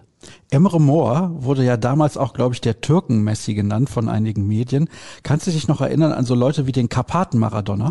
Ja, aber das sind ja die Vergleiche, die kommen ja immer. äh? Also dann ist der nächste ist dann Stürmer ist immer der nächste Ibrahimovic irgendwo, wenn er irgendwo aus Skandinavien kommt, also Erling Haaland zum Beispiel immer der nächste Ibrahimovic, auch wenn es ein ganz anderer Spieler ist, dann noch den gleichen Berater und dann hast du das schon. Jeder Offensivspieler, der jetzt aus England vielleicht zu BVB kommt, wird immer erstmal per se mit Jadon Sancho verglichen, also so. Und ja, bei Emre Mor war es dann halt irgendwie ist der türkische Messi, ne? Und Alexander Isak war auch schon der nächste Ibrahimovic vor Erling Haaland. Da musste dann halt mit leben, so, ne? Aber ja, wird natürlich im seltensten Fall der Sache gerecht. Parallelen kann es geben, aber diese Vergleiche, natürlich hinken die. Ist so. Aber du hast nicht im Ansatz eine Ahnung, wer der Karpaten-Maradona war. Das ist, glaube ich, dein Problem. Also es ging jetzt um die Karpaten-Maradona-Frage. Nee, sag mal eben. Den Alpen-Maradona kennst du auch nicht? Ja, doch, der hat mir was gesagt, Diego. Ja, Alpen-Maradona. Ach, der Alpen-Maradona. Ich habe jetzt den alten Maradona kennst du und jetzt habe ich mich angegriffen gefühlt, weil ich dachte so, fragst mich jetzt, ob ich Diego Armando Maradona kenne. Nein, nein, nein, nein. Ich das mitbekommen habe, dass der mal ganz gut Fußball gespielt hat und leider ja auch zu früh verstorben ist. Ja, also den Alpen-Maradona kennst du auch nicht? Boah, ist das. Hast du auf jeden Ich- Fall spielen sehen, weißt du ganz genau, ja, ich habe auch eine Idee, aber ich traue mich jetzt nicht, die zu sagen. Es du bist ja bisschen immer wie meine, auch- du bist ein bisschen Ja? wie wenn ich mit meiner Frau durch den Supermarkt laufe. Dann gehen die mit mir durch die Gemüseabteilung und ich gebe zu, also ich esse viel Gemüse, ich esse auch halbwegs gesund, aber ich bin jetzt auch nicht so eine 1 plus, wenn die mir jetzt so ein irgendein Kohl hinhält, dass ich dann direkt sage, ja, das ist auf jeden Fall der Kohl. So, und das ist jetzt so, ich kann jetzt, ich habe jetzt eine ziemlich genaue Idee und jetzt sage ich die gleich und dann fängst du an zu lachen und sagst, mein Gott, bist du eine dumme Unke. Ja, hau raus. Nee, deswegen sage ich lieber nix und lass mich jetzt einfach von dir mit der Antwort verwöhnen. Andreas Herzog. Ja. Und wenn ich jetzt sage, ich wusste es, dann ist es natürlich albern. Aber ja, Ja. ich habe mich nur nicht getraut, weil du hier so Druck aufbaust. So sieht's nämlich aus. Weil du weißt, was ein Rotkohl ist, ne? Ein Rotkohl weiß ich, esse ich sehr gerne auch mit Apfel. Und natürlich auch mit dem passenden Stück Fleisch. Zum Beispiel. Ja. Der Karpaten-Maradona war George Hadj, Rumäne. Haji. Oder? Ja, das I spricht man, glaube Ach ich, nicht so, richtig ja, okay, aus. jetzt kommst du wieder mit so einem pseudo-intellektuellen Gedöns, aber Haji halt, der geile Zehner mit den guten Freistößen. Ja, ja, genau. Okay. Auch Linksfuß. Und den hat man Karpaten-Maradona genannt? Ja. Und Herzog Hat man den wirklich so Linksfuß. genannt oder hast nur du den so genannt? Nein, das habe ich mir gerade extra für dich ausgedacht. Natürlich hat man den so genannt. Karpaten-Maradona, Haji, ja. Ja. Weiß ich, Linker weiß ich, Fuß. verbinde ich so, vielleicht ist das jetzt falsch, aber so WM 94? Exakt, da hat er so ein Ne, in Amerika und ich weiß, da war ich, Nein, kein Freistoß, glaube direktes Tor, aber von ja, da, 40, 50 und da war ich so. acht, beziehungsweise in dem Jahr bin ich acht geworden, ich war noch sieben und ich weiß, dass meine Eltern sich immer sehr darüber amüsiert haben, dass ich immer Hatschi gesagt habe, also wie, wenn man niesen muss, wenn der irgendwie im Fernsehen aufgetaucht ist. Hatschi. So Gesundheit. Mhm. Ja, verstehe. Ja, deswegen, Gute. vielleicht verbinde ich ihn deswegen nicht als Karpaten-Maradona oder verknüpfe ihn nicht.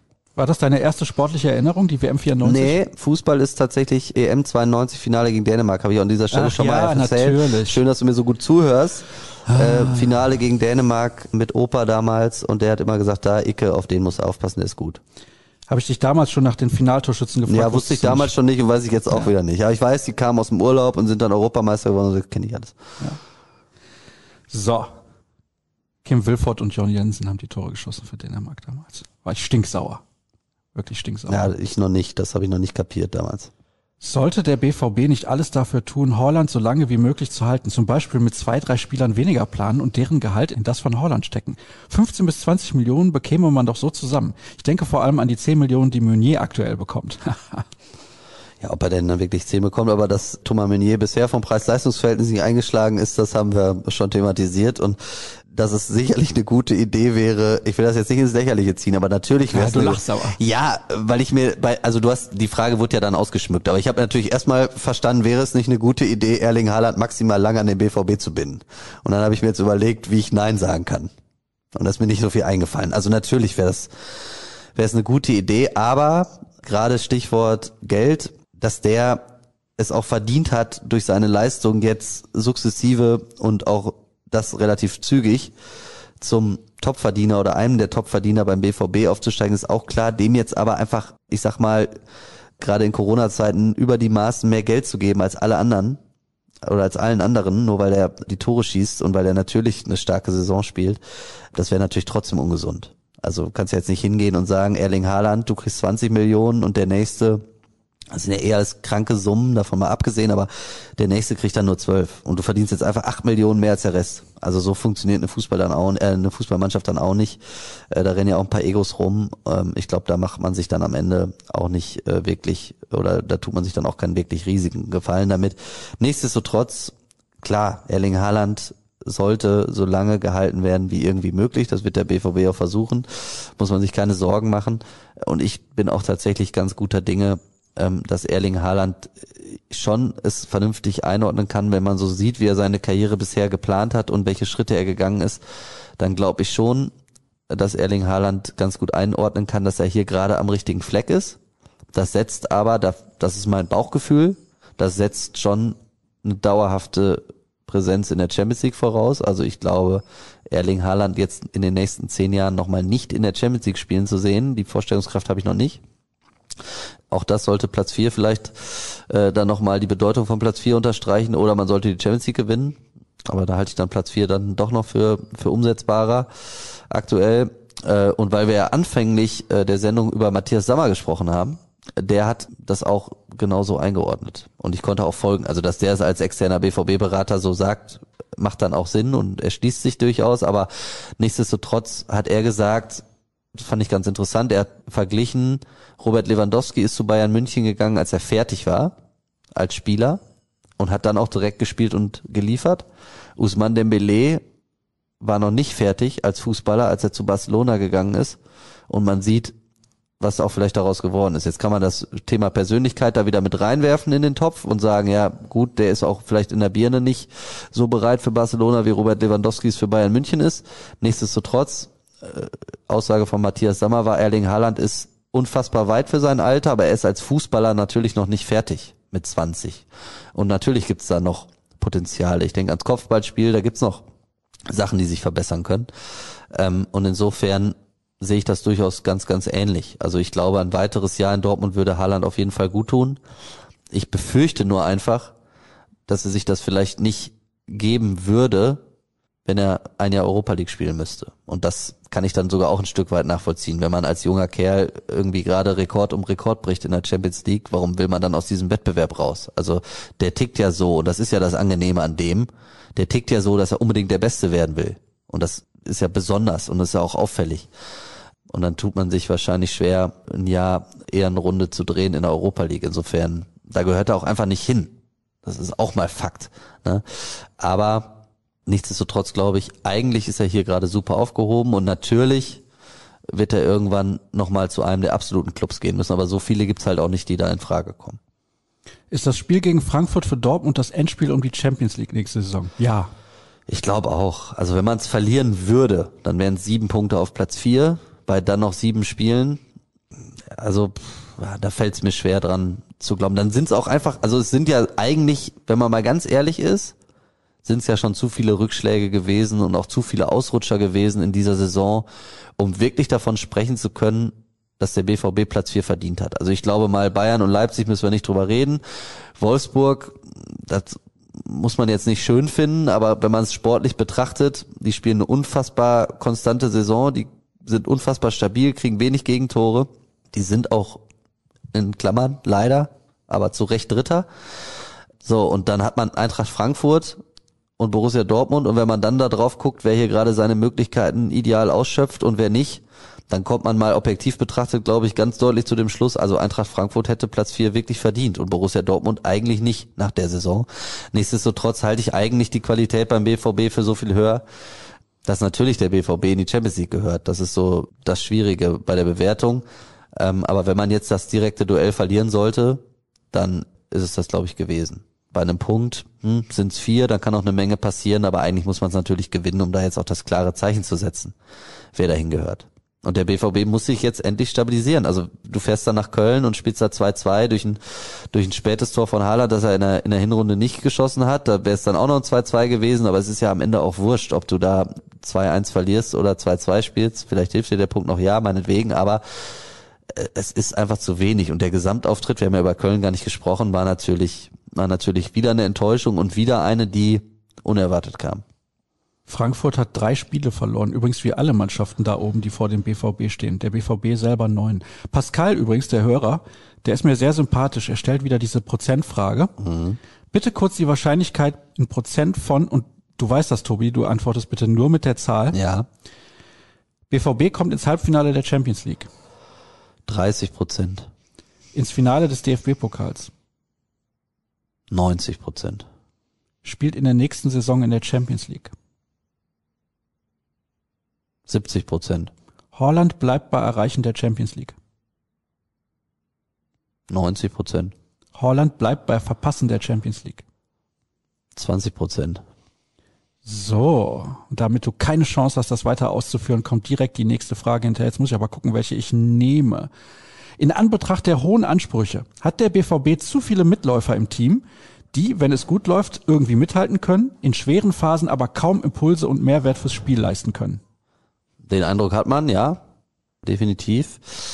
Da hat man dann schon den Eindruck, dass der Kader eben an der einen oder anderen Stelle nicht, nicht ideal besetzt ist. Der Eindruck ist aber natürlich dann im Laufe der Saison auch entstanden. Also da muss ich mich jetzt auch irgendwie selber mit in die Verantwortung nehmen und auch versuchen, natürlich einfach fair zu sein. Als ich am Anfang der Saison auf den Kader geblickt habe, habe ich ihn auch als also klaren Platz zwei oder Platz drei Kader bewertet. Ähm, und dabei bleibe ich eigentlich auch jetzt immer noch, wenn ich drauf gucke. Ähm, man sieht aber natürlich dann gerade in schwierigen Phasen auch, wer trotzdem konstant Leistung liefert äh, und bringt und wer äh, vielleicht zu sehr abfällt. Ne? Und jetzt hat man natürlich ein bisschen Verletzungspech, aber ich glaube im Vergleich zu anderen Konkurrenten ist das moderat in Dortmund. Also das sollte man nicht heranführen. Fakt ist, jetzt ist natürlich eine entscheidende Phase und dann tut's vielleicht noch ein bisschen mehr weh als, als ohnehin immer schon. Und wenn man dann guckt, wer in Köln noch auf dem Platz stand, da haben dann eben schon verdammt viele gefehlt. Nichtsdestotrotz muss es eigentlich reichen gegen Köln, gerade auch vom Spielverlauf her äh, um dann natürlich dann drei Punkte zu holen. Und dann stehst du, da haben wir ja schon häufiger drüber gesprochen, da stehst du natürlich vor diesem Frankfurt-Spiel mit einer ganz anderen äh, Brust und mit einem ganz anderen Gefühl, weil du weißt, okay, wir haben einen guten Lauf, wir gehen jetzt in die Länderspielpause und nach der Länderspielpause kommt Frankfurt zu uns und wir können uns Platz vier zurückholen. Und dann verbimmelst du in Köln oder fast und also gefühlt verbimmelst in Köln und stehst da jetzt und wir reden darüber, ob das ein Endspiel ist oder nicht. Also da siehst du ja, wie, wie schmal der Grad ist. Und ähm, um diese Frage zu beantworten, ich glaube, wir sollten jetzt nicht den ganzen Kader durchgehen, das wird der Sache dann auch nicht gerecht, wenn du da jetzt namentlich alles zerpflückst, aber wenn wir analysieren, dass ein Thomas Meunier bisher die Erwartungen überhaupt nicht erfüllen kann, dann bist du natürlich jetzt schnell bei dem Standpunkt, dass du sagst, yo, der sollte kommen und sollte eigentlich ein Stabilisator und ein Führungsspieler werden. Und er ist jetzt gerade ein Mitläufer, der auch noch Probleme bereitet. Aber das siehst du natürlich wenn du einen Kader zusammenstellst, dann auch immer erst, wenn dieser Kader über eine längere Zeit Fußball spielt. Das gehört ja einfach zu weit dazu. Und dann hinterher zu sagen, ja, dass der Meunier blind ist, das hätte ja jeder wissen können. Ja, vielleicht hätte man das wissen können. Vielleicht hat man aber auch eben sich was versprochen. So, und dann muss man damit leben. Wenn der Plan nicht aufgeht, wird man kritisiert. Wenn er unfassbar abliefert, dann wird man dafür gefeiert. Und dass ein Julian Brandt besser Fußball spielen kann, ist für mich unstrittig. So, und wenn das jetzt alles Leute sind, die plötzlich nicht mit Leistung vorweggehen, und vielleicht auch den Unterschied ausmachen, so wie es gedacht war, sondern eher Sorgenkinder sind, dann stehst du dann halt im, im März da und führst genau diese Diskussion. Sollte man anstelle von Akanji nicht lieber Sagadu im Sommer verkaufen? Sagadu ist andauernd verletzt und wird durch sein junges Alter mehr Geld als Akanji einbringen. Dieser hingegen hat seine Leistung durchaus gesteigert. Da ist natürlich was dran. Ja, wobei ja auch Manuel Akanji sich jetzt gerade mal, also der war jetzt natürlich verletzt und jetzt bin ich mal gespannt, wie es wie es weitergeht, weil Emre Can natürlich jetzt tatsächlich in den vergangenen Wochen als Innenverteidiger auch in der Viererkette überzeugt hat. Ich weiß, dass ich selber gesagt habe, ich sehe ihn eher in der Dreierkette oder ich sehe ihn äh, vor der Abwehr als zentraler Mittelfeldspieler, aber nicht unbedingt als Innenverteidiger in der Viererkette. Nichtsdestotrotz hat das tatsächlich ordentlich gemacht. Ich bleibe allerdings bei meinen generellen Zweifeln, ob er da perfekt aufgehoben ist und ob er am Ende die höchste Ansprüche erfüllen kann. Glaube ich nicht aber ich lasse mich gerne eines Besseren belehren und deswegen bin ich jetzt mal gespannt, ob Manuel Akanji da jetzt zügig den Weg zurückfindet in die in die Innenverteidigung vom BVB oder ob er sich jetzt erstmal hinter Chan anstellen muss, weil er es eben gut gemacht hat in den letzten Wochen. Und dann wird man sicherlich auch über die Innenverteidigerposition im Sommer reden müssen. Jetzt hat man natürlich in Kulibali ein ganz junges Talent verpflichtet. Noch dazu allerdings jetzt unglücklicherweise schwer verletzt. Das heißt, den sollte man erstmal nicht einplanen und der wird jetzt auch in den konkreten Planungen, alles was in Richtung Soforthilfe geht, keine Rolle spielen.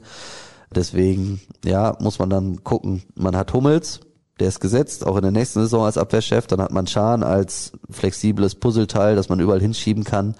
Der wird auch in der nächsten Saison, auf welcher Position auch immer, seine Bedeutung für den BVB haben. Und dann hat man natürlich in Sagadu und Akanji zwei, die man theoretisch neben Hummels stellen kann. Ja, und da muss man mal gucken, ob es bei der Besetzung bleibt oder ob sich da was tut. Ich persönlich würde Sagadu im Sommer nicht verkaufen, weil ich immer noch so die Hoffnung habe, dass er sich mal, was das Verletzungspech angeht, stabilisiert. Und ich habe es auch, glaube ich, an dieser Stelle schon mal gesagt, ich würde halt einfach unheimlich gerne mal wissen, wohin kann es bei dem wirklich gehen auf dem Platz, wenn der mal das Glück hat, eine Saison verletzungsfrei durchzukommen. Also wenn er wirklich Rhythmus hat, wenn er stabil wird, wenn er auch noch selbstbewusster wird, konstanter wird, um mal zu sehen, wie gut ist er denn wirklich. Weil ich glaube, da schlummert echt eine Menge Potenzial. Insofern würde ich dann eher dazu tendieren, Sagadu behalten und hoffen, abgesehen davon, dass er auch weniger Gehalt kostet und hoffen, dass er sich, dass er mal verletzungsfrei durchkommt und dann eher darüber nachdenken, wenn es die Möglichkeit gibt oder Angebote gibt, Manuel Akanji abzugeben, ähm, zu einem guten Kurs dann vielleicht machen und da dann nachbessern. Hier kommt jetzt eine Frage, wo wieder der Name Meunier drin steckt und die Frage ist, warum spielt er noch? Aber, und das haben ganz, ganz viele gefragt, Warum ist denn Piszek komplett außen vor? Ja, also er hat ja gar nicht gespielt zuletzt. Also muss man vielleicht ein bisschen relativieren. Also er hat jetzt in Köln wieder gespielt und er hat in München gespielt, aber davor hat immer Matteo Morey gespielt. Also ist jetzt nicht so, dass er jetzt noch unumstrittener Stammspieler ist gerade. Ne? Und man hofft auch bei Morey, dass er bis zum Frankfurt-Spiel wieder fit ist, um das. Und dann, wenn er, ich glaube, wenn er fit ist, wird er auch wieder spielen dürfen. Aber die Tatsache, dass dann Meunier trotzdem den Vorzug bekommen hat vor Piszczek, ist natürlich richtig. Piszczek in Köln wieder 90 Minuten auf der Bank. Ich habe ihn gesehen, er saß da irgendwie auf der Tribüne rum. Äh, ist natürlich irgendwie eine bittere Geschichte, wie das letzte Karrierejahr für Piszczek verläuft.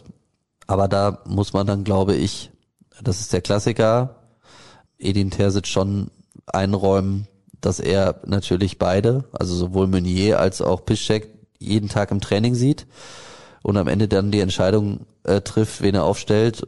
Äh, und das wird er nicht machen, wenn Meunier die ganze Trainingswoche über den schlechteren Eindruck hinterlässt als Lukas Piszczek. Da bin ich mir ziemlich sicher. Ganz im Gegenteil. Wird schon seine Gründe haben. Hat sich Ansgar Knauf mit den letzten paar Minuten im Köln-Spiel für 90 Minuten gegen Frankfurt qualifiziert? Also für 90 Minuten mit Sicherheit nicht. Nein, das glaube ich nicht. Das würde ihm auch nicht gerecht werden. Also nichtsdestotrotz war es ein total erfrischender Auftritt der, das sollte man wissen oder entsprechend einordnen, natürlich auch nur dadurch möglich wurde, dass in Marco Reus und Jaden Sancho gleich zwei von drei aus der offensiven Dreierreihe verletzt ausgefallen sind in Köln. Deswegen hat man ihn mitgenommen. Er hat ähm, zuletzt auch Schritte nach vorne gemacht, durchaus mal in der U23. Äh, und er hat natürlich in diesen zehn Minuten, in denen er spielen durfte, eigentlich genau das gemacht, was man sich von dem BVB auf den Außenpositionen vorher 80 Minuten lang gewünscht hat nämlich mal mutig zu sein, ins Eins gegen Eins zu gehen, den Weg zur Grundlinie zu suchen und dann präzise Hereingaben von außen zu liefern, damit man einen Haaland auch als Zielspieler überhaupt noch besser ins Spiel bringt, wobei der genug Chancen hatte in Köln. Deswegen aber jetzt zu Schlussfolgern, dass, dass Ansgar Knauf gegen Frankfurt von Beginn an spielt, weil er mal zehn Minuten aufgetrumpft ist gegen, gegen Köln, wäre trotzdem nicht richtig oder wäre falsch. Zumal Marco Reus auch sicherlich zurückkommen wird zum Frankfurt-Spiel. Das heißt, dass dann auch mal ein Platz wieder vergeben. Aber dass er als Joker mit auf der Bank sitzt, das halte ich für sehr wahrscheinlich. Alles andere wird mich überraschen. Was mir noch seit dem Gladbach-Pokalspiel übel aufstößt, schreibt ein Hörer, ist die Situation, wie es überhaupt zu der Verletzung von Sancho kommen konnte. Man konnte doch schon eher sehen, dass er auf dem Zahnfleisch geht und man hat ihn bis zum bitteren Ende draufgelassen. Was sagst du dazu? Bis zum bitteren Ende heißt in dem Fall bis zum Siegtor. Ne? Ja, also ich glaube, wenn sich Edin Terzic jetzt ein Szenario malen könnte in der aktuellen Phase, dann wäre es sicherlich, dass er die Belastung noch ein bisschen äh, besser dosieren könnte. Das gleiche gilt ja jetzt für Torgan Hazard. Der muss jetzt unheimlich viel spielen. Das heißt dann, intern wird immer gerne von Durchjagen gesprochen. Man muss hier dann irgendwie die Spieler da durchjagen, äh, weil eben andere wieder ausfallen. Ja, Jadon Sancho war natürlich in bestechender Form vor seiner Verletzung, macht auch das Tor. Dabei hat er sich verletzt dann bei dem letzten Sprint. Das war dann einer zu viel und jetzt fällt er aus. Ja, schwierig. Wenn er ihn in Gladbach bei 0-0 runtergenommen hätte, wenn er ihn nicht gebracht hätte und du wärst ausgeschieden, also ich stehe nicht auf diese hätte wäre wenn Ding, aber es ist immer so einfach hinterher zu sagen, warum hat der Sancho gespielt? Jetzt man musste sich dann schon immer auch das Gegenteil ausmalen. Also Szenario wäre dann Sancho in Gladbach geschont, man scheidet aus dem DFB-Pokal aus oder er schießt das Tor nicht. Dann heißt es, ja, also muss halt ein Fußballprofi nicht können noch das eine Spiel. Also insofern, ja, es ist nicht einfach, das äh, zu dosieren und man sieht ja in der ganzen Bundesliga oder im ganzen Fußball, dass aufgrund dieser äh, besonderen Saison und auch besonderen Taktung finde ich schon auffallend viele, viele Verletzungen irgendwie zutage treten oder eintreten. Insofern, ja, hofft man jetzt, dass man ihn für das Saisonfinale wieder zur Verfügung hat. Da ist schon ein bisschen mehr kaputt gegangen im Muskel. Der Muskelbündelriss im klassischen Sinne ist es nicht, aber also es ist eben auch nicht nur ein Muskelfaserriss und deswegen muss man mal gucken, ob das gut ausgeht. Ed Lurchen 0815 enttäuscht uns nicht. Bernd, bist du's ja, ne? Ist Bernd, oder? Ich merke mir das jetzt mal, das Kürzel. Ah, mein Lieblingsduo der Ruhrnachrichten. So. Warum spielte Delaney zuletzt so wenig? Bei ihm weiß man, verglichen mit Brandt, zumindest was man bekommt, und das sind Einsatz, Defensiv, Zweikämpfe und Mentalität. Alles Eigenschaften, die unserer aktuellen Spielweise gut zu Gesicht stehen würden. Siehst du, und da bin ich auch wieder einer Meinung mit Bernd Stromberg. Ich finde auch, also ich hab's, ich hab's nicht verstanden, dass er in Köln nicht gespielt hat. Also dass er mal eine Pause bekommen hat gegen Hertha, okay ich hätte auch damit gerechnet, dass er in Köln wieder spielt oder ich hätte ihn zumindest, ich mag das immer nicht, wenn man dann so, so pseudomäßig Trainer spielt, aber ich hätte ihn auf jeden Fall gebracht, spätestens zur äh, Halbzeit. Auch wenn es da 1-1 stand und man ein Tor braucht, so ist ja nicht so, dass man mit Thomas Delaney auf dem Platz keine Tore schießen kann. Aber da war schon klar, ersichtlich nach ganz guten 15 Minuten, dass dem BVB dieses Spiel, warum auch immer, völlig aus den Händen geglitten ist und dass man irgendwie es nicht geschafft hat, die richtige Haltung zu bewahren, weil der Anfang war okay, aber dann kam irgendwie so, mir fällt so ein, so ein Rückpass ein von Torgan Hazard, der fast zu kurz war. Auch Mats Hummels hatte so einen, so einen unnötigen Querpass in eigenen Strafraum, wo es fast gefährlich wurde.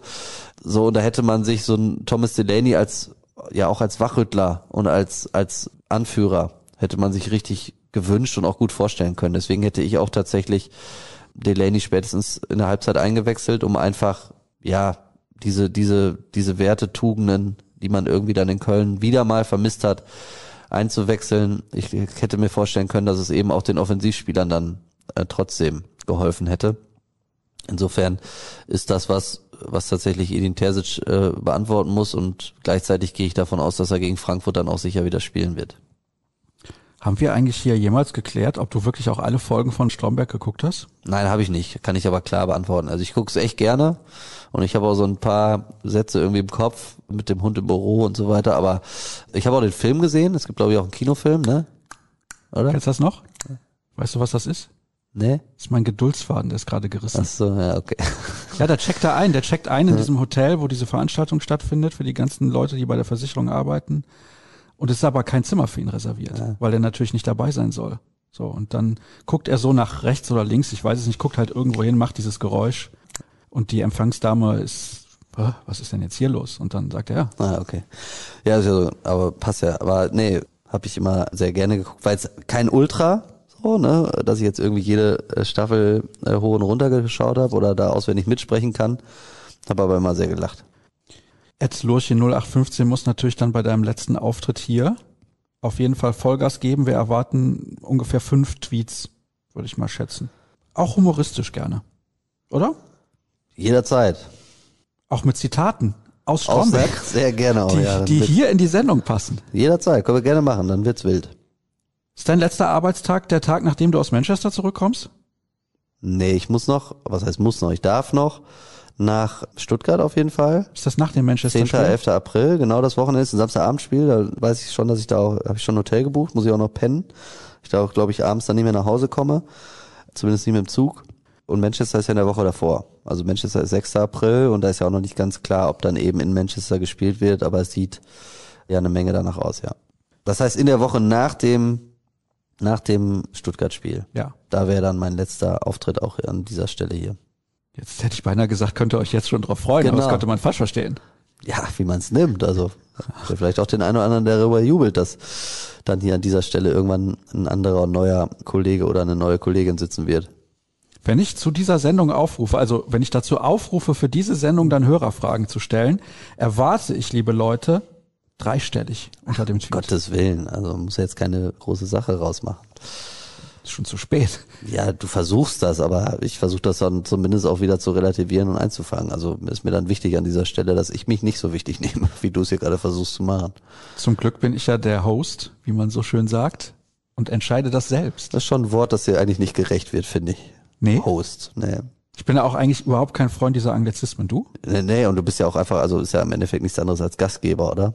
Ja. Ja, bist du ja irgendwie auch nicht. Also du hast mir immer einmal einen Tee mitgebracht, weil du eine Wette verloren hast. Ansonsten, Willst du Mitte April noch einen Tee? ich würde einen nehmen, jederzeit. Vielleicht haben wir draußen dann 25, 30 Grad und du nimmst einen Tee? Klar. Sollen wir das nicht? Sollen wir nicht warme Getränke trinken, wenn es draußen so warm ist? Aber ich glaube auch nicht, dass wir anfangen Mitte April. Wenn man Durst hat, Ja. löschen warme Getränke den Durst schneller. So ist es. So, was haben wir denn hier noch? Bisschen was. Sollte Holland der Kapitän werden nächste Saison?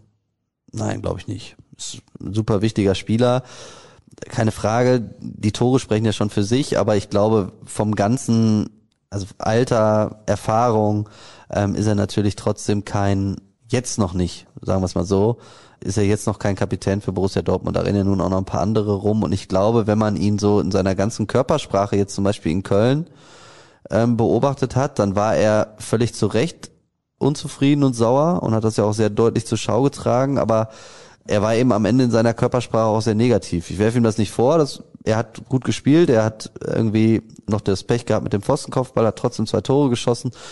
Und es ist ja nicht nur dieser Abgang vom Platz gewesen, wo er stocksauer war, den man ja dann irgendwie auch hinter den TV-Bildern nochmal sehen konnte, sondern er war natürlich auch so zwischendurch mal irgendwo zwischen frustriert und resigniert und hat sich einfach unfassbar geärgert. Und ich glaube, dass das dann auch noch was ist, wo er einfach noch ein bisschen reifer, erwachsener vielleicht auch werden muss, ein bisschen abgeklärter. Und wenn man da dann zum Beispiel mal den Vergleich zu Lewandowski zieht, auch wenn ich jetzt eben Vergleiche kritisiert habe, aber es macht ja durchaus Sinn, dann eben so aufstrebende oder so talentierte Spieler auch mit den Besten äh, mal äh, vielleicht zu vergleichen, dann ist da eben, habe ich ja gesagt, er, er ist noch kein fertiger Spieler, noch kein fertiger Stürmer. Und dazu gehört sicherlich auch, ein bisschen positiver zu bleiben, seine Mitspieler anders zu pushen. Äh, Ich glaube nicht, dass er jetzt schon bereit wäre, um. Und ich glaube auch nicht, dass man ihm Gefallen tun würde, wenn er jetzt dann ab nächster Saison den BVB plötzlich als Kapitän führen sollte. Weißt du, wer mit 18 Jahren Kapitän von 1860 geworden ist? Ja, aber jetzt bin ich mir ziemlich sicher. Also ich, ich denke jetzt kurz an die Benders, aber ich glaube, es war Julian Weigel. Ja, ich glaube auch. Ja. Das hat ihm auch nicht gut getan.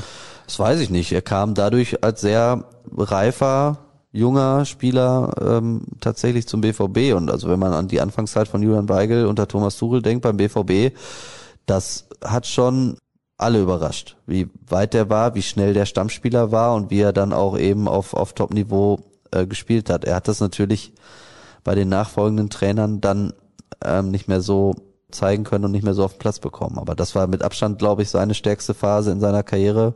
Die ersten äh, ein, zwei Saisons, oder es waren ja dann nur zwei, aber die beiden Saisons unter Thomas Tuchel beim BVB. Ist ein bisschen in der Versenkung verschwunden, Julian Weigel. Ja gut, wenn Benfica Lissabon jetzt die Versenkung ist, okay, aber Ja, ich weiß, auch was du immer. meinst, ne? Er Also- ist natürlich raus aus dem Kreis der Nationalmannschaft. Er hat irgendwie an diese beiden Top-Jahre äh, in der Form äh, nach dieser schweren Verletzung, die er dann auch irgendwann hatte, äh, nicht mehr anknüpfen können. Also ich, das war ja, glaube ich, das Augsburg-Spiel, wo er sich so schwer verletzt hat, wenn ich das richtig in Erinnerung habe. Ja, und dann kam Peter Bosch, das passte schon nicht so richtig. Und danach hat er nie wieder so, also so seine, sein, sein Top-Niveau gefunden, hat man den Eindruck, wie, wie das äh, am Anfang unter Thomas Tuchel geklappt hat. Richtiger Boss-Move von Leverkusen habe ich gestern getwittert. Wegen der Trainerentlassung. Ist auch dann wieder eins seiner geglückteren Wortspiele, oder? Ja, dafür habe ich mir eine 2 Minus selbst gegeben. Ja, oh, bist du aber wieder gnädig gewesen. Ja, natürlich. Ich habe jetzt schon einige Fragen gestellt, möchte mich aber natürlich auch für den tollen Podcast bedanken. Sehr gute Arbeit, ihr Penner. Dir. Das klingt jetzt so, als ob das wirklich dir Krampe vielleicht, äh, wohl der hätte uns nicht so das ist gelobt. Chris, der hat, Ach hat so. tatsächlich heute einige Ja. Fragen gestellt. Ich habe auch einige vorgelesen, so ist Okay. Ich habe Hunger. Ja, dann ist was. Wir haben jetzt, Ah, Ist heute schon wieder hier so ein Liter Ja. Saft drin. ja, wir haben jetzt gleich halb zwei. Ja. Ja, dann mach Schicht. Ja, okay. Oder, oder hast du noch was? Ja, das, ich glaube, wir haben erst die Hälfte beantwortet. Ja, du bist ja hier der Host. Ja. Ja, wenn der Host Hunger hat, dann machen wir Schluss. Wir können ja auch auf kein Spiel vorausblicken, was am Wochenende stattfindet. Ist doch super. Richtig, auf die Länderspiele muss man wirklich nicht vorausblicken, ist meine Meinung. Guckst du noch? Ja, aber echt so nebenbei, klar, irgendwie, ne? Ist ja, gehört ja zum Job dazu, aber Aber nur noch auf dem Second Screen. so ungefähr. Also wenn es einen Third Screen geben würde, dann würdest du den anmachen. Ja, ich mache mach in der gucken. Küche, lasse ich das Radio laufen. ja, genau. Aber nur bei WDR 2, damit man nicht das ganze Spiel hören muss. genau, zwischendurch mal lauschen, was Armin Lehmann so meint. Ja, stimmt. Ja. Also wir mögen Armin Lehmann. Ja klar. Oder Burkhard- Hupe. Burkhard. Natürlich. Ich bin ja noch so Generation, äh, weil du ja eben hier anfingst mit Karpaten Maradona und Alpen Maradona und so. Deswegen wundert's mich so, dass ich, aber okay, Haji, der ist jetzt wahrscheinlich nicht so oft in der WDR 2 Konferenz vorgekommen, sonst wären wir vielleicht, Mhm. selten. aber deswegen hatte ich tatsächlich auch, obwohl Alpen Maradona klingt für mich eher so nach ran. So, oder? Das ist so, Ja, passt ja auch so sein. in die Zeit, oder? Ja, so ja. eins ran, Ranissimo, diese ganze, Oh, Ranissimo. das ja. war so Alpen Maradona, oder? Ja, das, das stimmt. Ja. Da war der Alpen Maradona ja auch auf seinem Mhm. Ich glaube, in der. Sportschau wird keiner vom Alpen Maradona Nein, sprechen. nein. Aber die Gazetten, die hiesigen, Mhm. schon. Kann sein, ja. Was essen wir denn gleich? gucken. Ich weiß gar nicht, hat hier, ich war jetzt echt lange nicht in Dortmund und der Podcast ist ja ungefähr der einzige Grund, abgesehen von den Spieltagen, das Homeoffice zu verlassen. Hat hier überhaupt irgendwas auf? Also kann ich Ja. jetzt hier gleich zu Wurstwilli gehen und mir Curry Pommes Mayo irgendwie reinschrauben? Der Dönerladen daneben hat auch auf. Asia Wok. Guck mal, Die ganze Bandbreite an wunderbaren Mittagessen haben wir doch hier zur Verfügung. Also, was ist da so deine Präferenz? Ist das schon Wurst Willi? Ja, ich glaube, jetzt habe ich es ja schon gesagt. Den sollten wir eigentlich hier mal als Sponsor einbauen. Ja, also, der hat hier relativ viel Präsenz, muss ich sagen. Hat auf jeden Fall Lobby bei uns im Podcast, Ja, das steht ja. fest. Gut. Ja, dann war's das. Ja gut. Alles klar. Ruhrnachrichten.de, Twitter, at rnbvb, at Tobi Jören, at Sascha Stadt. Und wie gesagt, liebe Leute, ich erwarte vor Tobis letzter Sendung dreistellig bei den Kommentaren unter dem Tweet, bei dem ich zu den Hörerfragen aufrufe. Alles andere wäre eine große Enttäuschung. In diesem Sinne, schöne Woche und bis nächste Woche. Tschüss.